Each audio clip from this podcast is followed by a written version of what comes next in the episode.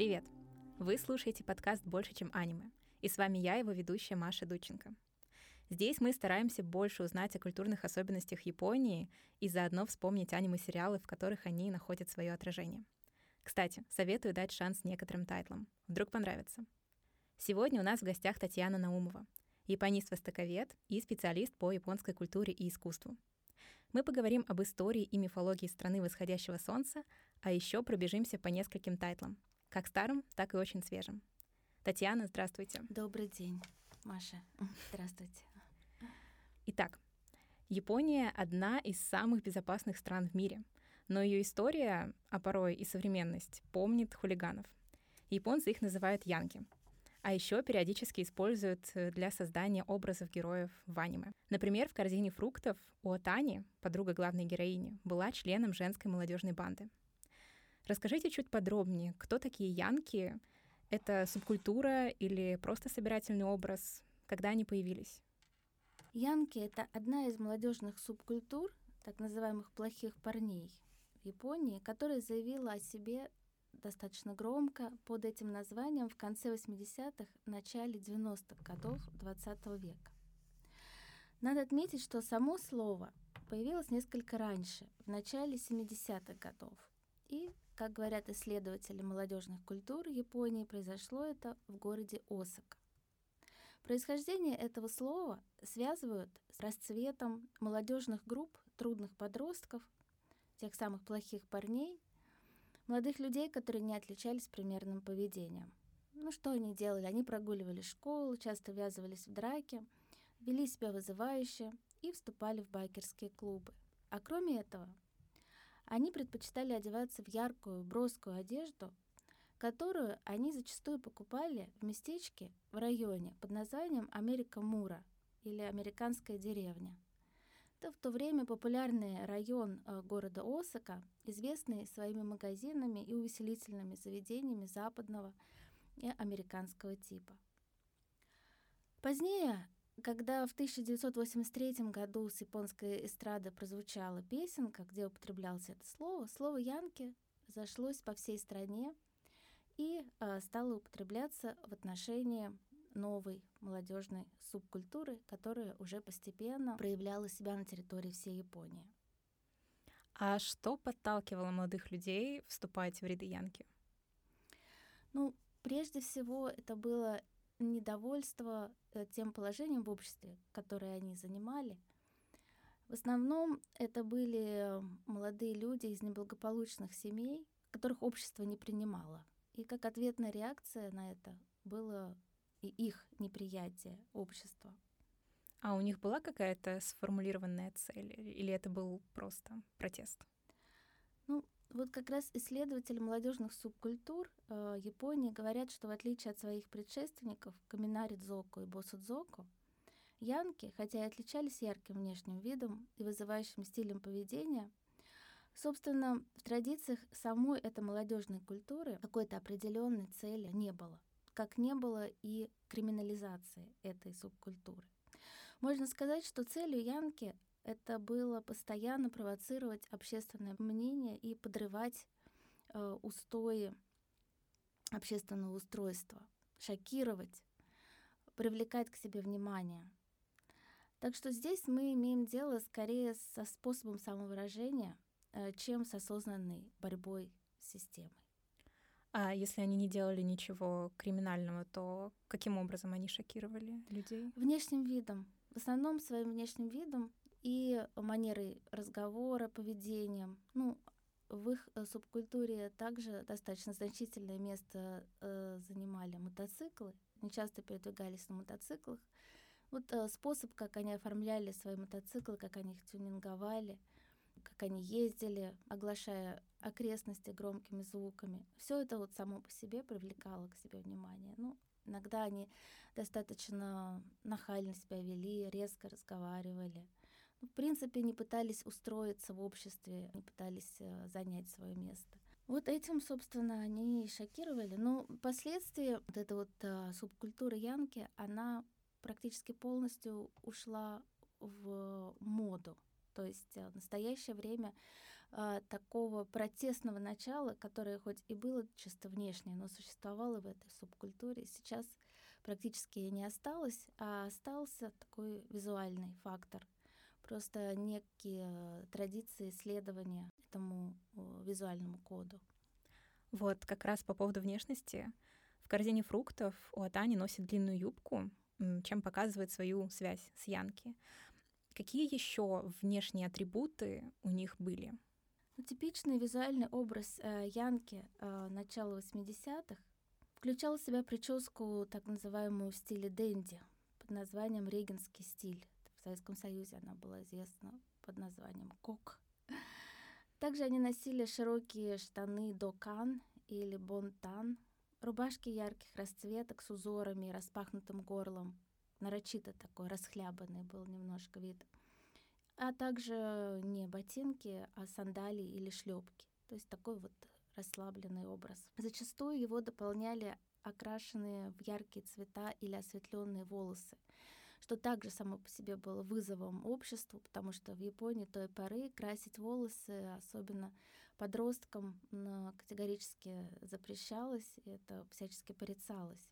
И девушки-янки, следуя особой моде под названием скебан, что можно было перевести на русский язык как «женщина-босс», э, «женщина-хозяйка», носили часто длинные юбки, что, так понимаю, и отражается э, часто в аниме. И особенно популярны были длинные юбки в складку. Вот этот вот э, период, начало середины 80-х годов, называют периодом классических янки, когда их внешний вид соответствовал вот, кратко описанному мной образу. А в 90-е годы э, им на смену пришли так называемые неоянки, и их визуальный образ стал более лаконичным. Они ушли от ярких расцветок, ушли от а, вот этих вот а, вздыбающихся коков, крупных причесок. И э, штаны Бонтан э, тоже окончательно вышли из моды с конца 90-х годов. Угу.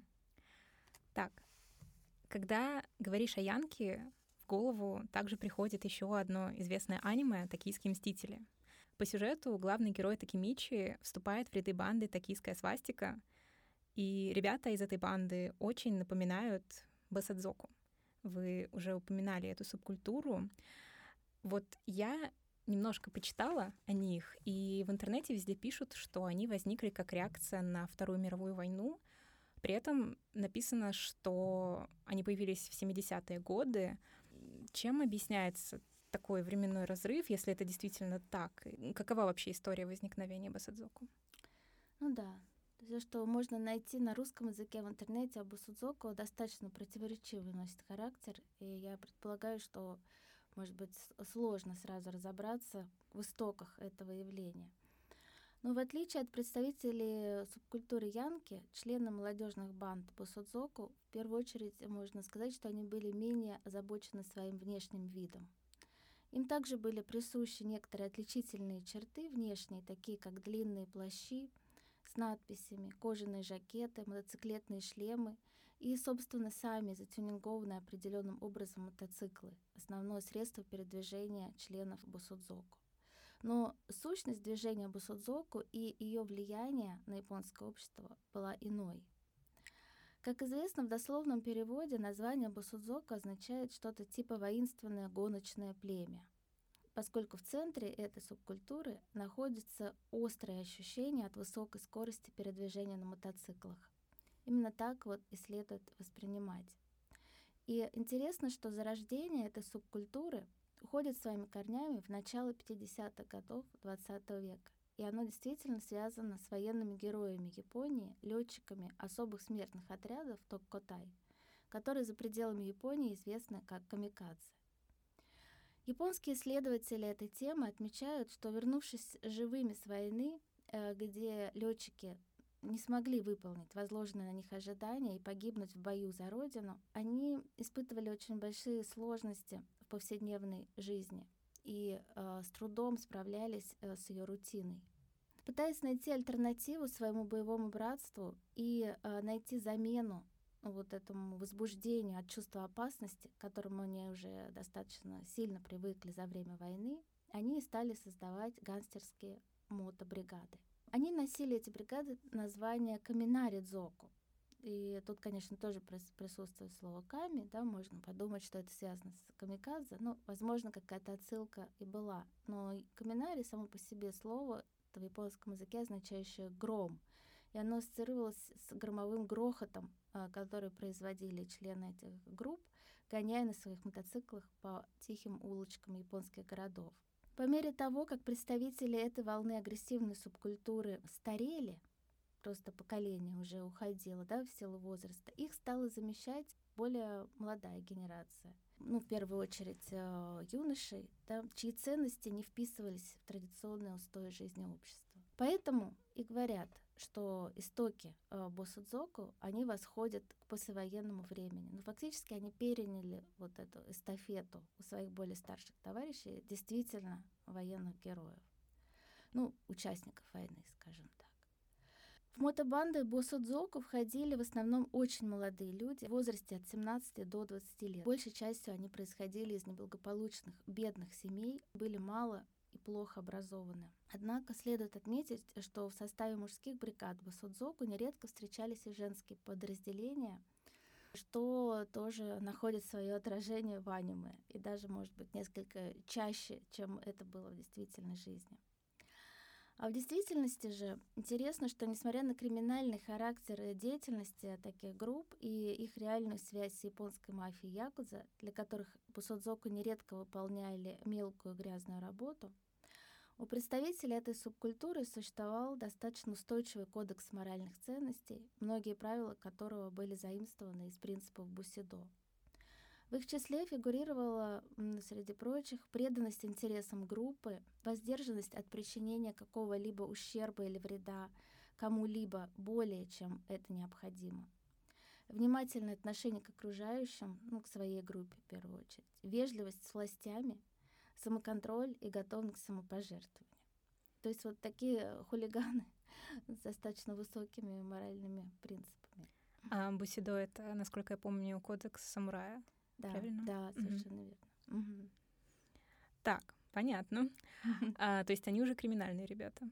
Да, вот э, исследователи опять же отмечают, что если в э, субкультуре Янки нарушителей закона было не так много, это были в основном мелкие правонарушения, то среди Босудзоку, ну, в момент ее расцвета, э, таких правонарушений было гораздо больше, и они носили более агрессивные, более такой вот выраженный характер, что, конечно же, не делает невозможным какие-то исключения. То есть э, возможно, что среди Абусудзоку были более миролюбивые какие-то группы, и в среди Янки были более агрессивные, но в целом ситуация выглядит таким образом. А как с ними боролись власти, и осталось ли сейчас что-то от них? Ну, вот опять же, Опираясь на японские источники, можно отметить, что максимальное количество членов группировки Босудзоку достигло в середине 80-х годов, даже где-то в начале 82 году, когда по всей стране насчитывалось около 45 тысяч представителей этой субкультуры, тогда как в 2015 году их оставалось не более 6 тысяч. То есть э, практически оно сошло на нет. И тут э, дело даже не в том, что власти боролись, просто изменилось время, изменился настрой, изменилось само общество. Прошло больше времени. Вот эта вот э, связь с послевоенным поколением, она тоже очень сильно ослабела. И ослабел вот этот сам накал страстей, накал борьбы, вот само это протестное начало, которое было заложено в основе этой субкультуры, оно тоже постепенно ушло. Но ну, власти, конечно, предпринимали усилия, они выявляли нарушителей закона в первую очередь, э, пытались договариваться с главарями этих э, группировок, чтобы они не переступали определенные границы и так далее. По поводу внешнего вида Басадзоку. Я так понимаю, что у них тоже были какие-то особенные отличительные черты. Например, в тех же токийских «Мстителях» они сняты по манге, и ее автор Вакуи Кен, он сам был частью Басадзоку, поэтому он, видимо, очень точно передает все детали. И вот в этом аниме отличительными чертами Басадзоку были мотоцикл и униформа особая. Можете рассказать об этом? Да, совершенно верно. Ну, конечно, в аниме могут быть разные интерпретации э, униформы Бусудзоку, тем более, что у разных группировок они имели какие-то отличительные черты, но в целом можно сказать, что в основе их униформы находилась токкофуку, такая модифицированная версия рабочей одежды униформы пилотов камикадзе времен Второй мировой войны с вышитыми на спине конкретным названием группы. То есть это было очень важно, указать название группы. Часто также там присутствовали и вышивки в виде националистических э, лозунгов и националистических символов, такие вот как имперский флаг, например, Японии. И вообще на униформе Басудзока достаточно много вышивок. Ну вот э, в аниме это видно хорошо. То есть э, они как бы бывают вообще исписанные даже достаточно плотно различными фразами. Другие аспекты стиля босодзоку включают в себя своеобразные высокие прически, одежду под названием докоджан, э, своего рода джемперы, которые носят э, представители строительных компаний. Некая такая одежда под названием сентофуку, вот такие комбинезоны э, того, что в Японии называют правые организации. Дзимбеи — это летом такая традиционная одежда, короткие такие штаны и куртка хаори из хлопка — Часто также они носили маски, ну вот обычные маски от э, гриппа, да, то есть от вирусных заболеваний, чтобы предотвратить опознание своего лица полиции. У них, как правило, имелись э, групповые флаги, и, правило, они были активными курильщиками, поэтому у них были всяческие там спички, зажигалки.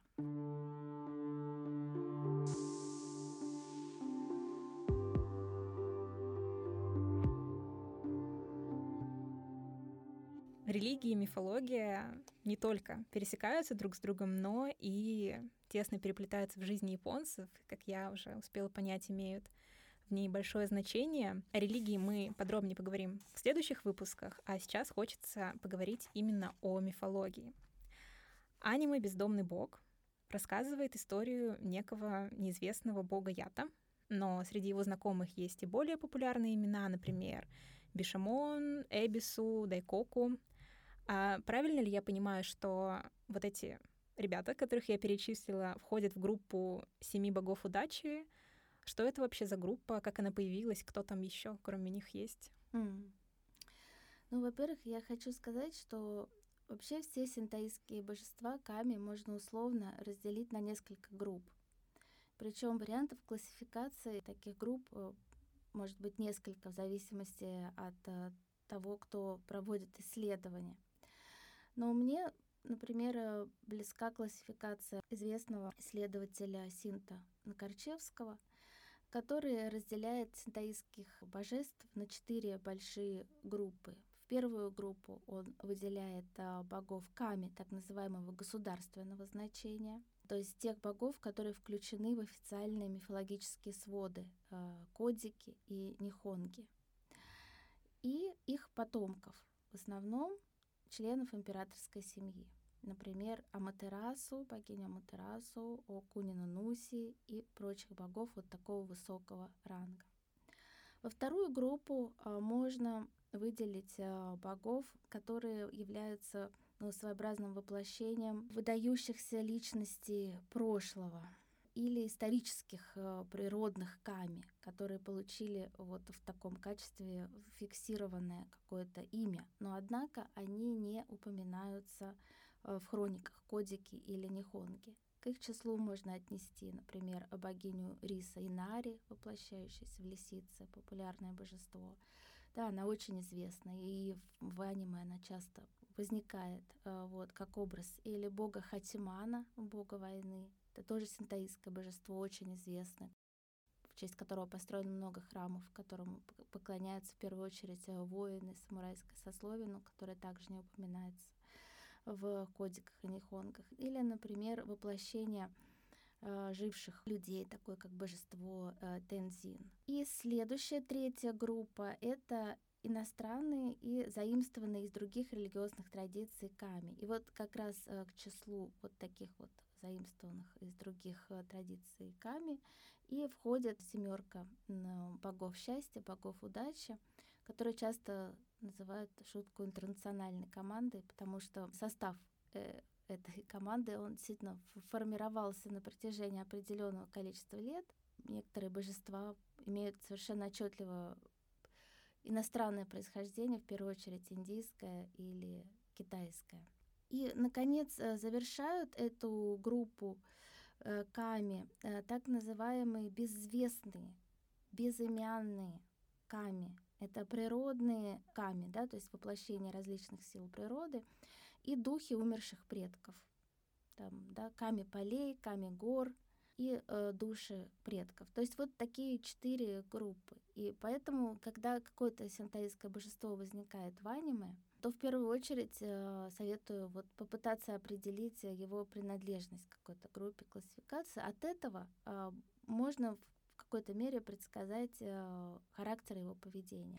А упомянутыми вами выше Бесямоном, Эбис, Тайкоко, там еще есть э, Дюродин, есть э, богиня Бентей, единственная женщина среди семерки этих богов. У них совершенно определенная есть функция, определенная роль. Это боги удачи. По японской традиции они являются людям, ну, в основном такие новогодние символы, хотя в течение года они, конечно, тоже могут себя проявлять. Но чаще всего изображения этих богов, размещенные на корабле сокровищ, можно встретить во время празднования Нового года. Наверное, слышали, что самый желанный э, сон в новогоднюю ночь — это вот как раз увидеть корабль с семью божествами, э, что по преданию, по традиции должно обеспечить удачу на протяжении всего э, предстоящего года. Вообще каждый из этих богов, да, он отвечает за определенные свои функции. Например, Эбису за удачу в торговле, отвечает Дзюродин за долголетие, Бентей — покровительница искусства, а дайкоку за плодородие. То есть у них есть свои определенные функции, и, возможно, вот в этом контексте они имеют а, отражение и в аниме. Угу. Вот еще в этом тайтле в один момент герои прибывают на совет Такамагахара. И Ята, наш безымянный бог, очень хочет стать членом угу. Такамагахара. А, что это за место ну, и кто туда входит? Такамагахара — это своего рода японский Олимп. Это такая мифическая гора, где обитают э, божества. И понятно, что какие-то малоизвестные боги да, хотят приобщиться к группе э, богов-правителей, обладающих более властными функциями и, соответственно, стать членом этого совета. Интересно, что на территории Японии сразу в нескольких местах, в нескольких префектурах находится гора, под подобным названием, и э, жители вот э, этих префектур оспаривают между собой, вот, э, а чья же гора являлась прообразом вот этой таинственной, таинственного обиталища высших божеств. Угу. Раз уж мы заговорили о богах, я думаю, нельзя пройти мимо аниме Наруто и клана Учиха. Основными способностями этого клана были, внимание, Аматерасу — это черное пламя, Сусана — это существо, которое может и защищать, и атаковать. А еще там была такая способность Цукиоми э, — это способность создавать иллюзии. Что обозначают эти названия? Ну, собственно говоря, вы, наверное, сами знаете ответ. Я думаю, что наверняка знаете, что название этих способностей, да, получается, это имена э, трех самых известных э, японских божеств. Богини Солнца Аматерасу, покровительницы э, императорского дома. Вероятно, поэтому она как-то э, была связана с, с функцией черного пламени, ну, потому что солнце в крайнем своем проявлении может сжечь. Э, Сусано — это брат, собственно, богини Аматерасу — божество довольно такого буйного, яростного характера в сводах э, легенд мифов. Он фигурирует э, как неукротимый такой э, яростный бог, бог ветра в первую очередь. И существо, которое может защищать и атаковать. Ну, да, создатели вот этого аниме решили наделить его еще такими функциями. Ну, согласно своду японских легенд, э, постепенно как-то характер его улучшался, и сначала он вел в основном деструктивный такой э, деятельность э, проводил, но в дальнейшем, возможно, и приобрел функции воина, поэтому решили доверить вот эту способность, дать ей такое имя. Ну и, наконец, Сукиоми — это божество Луны, луна, как известно, ассоциируется с чем-то таким мистическим, иллюзорным. И, вероятно, здесь поэтому такая прямая ассоциация ему. Э, этой способности было дано название Цукиоми, этой техники. У клана Учиха есть mm-hmm. еще две интересных способности, и они же две сильнейшие.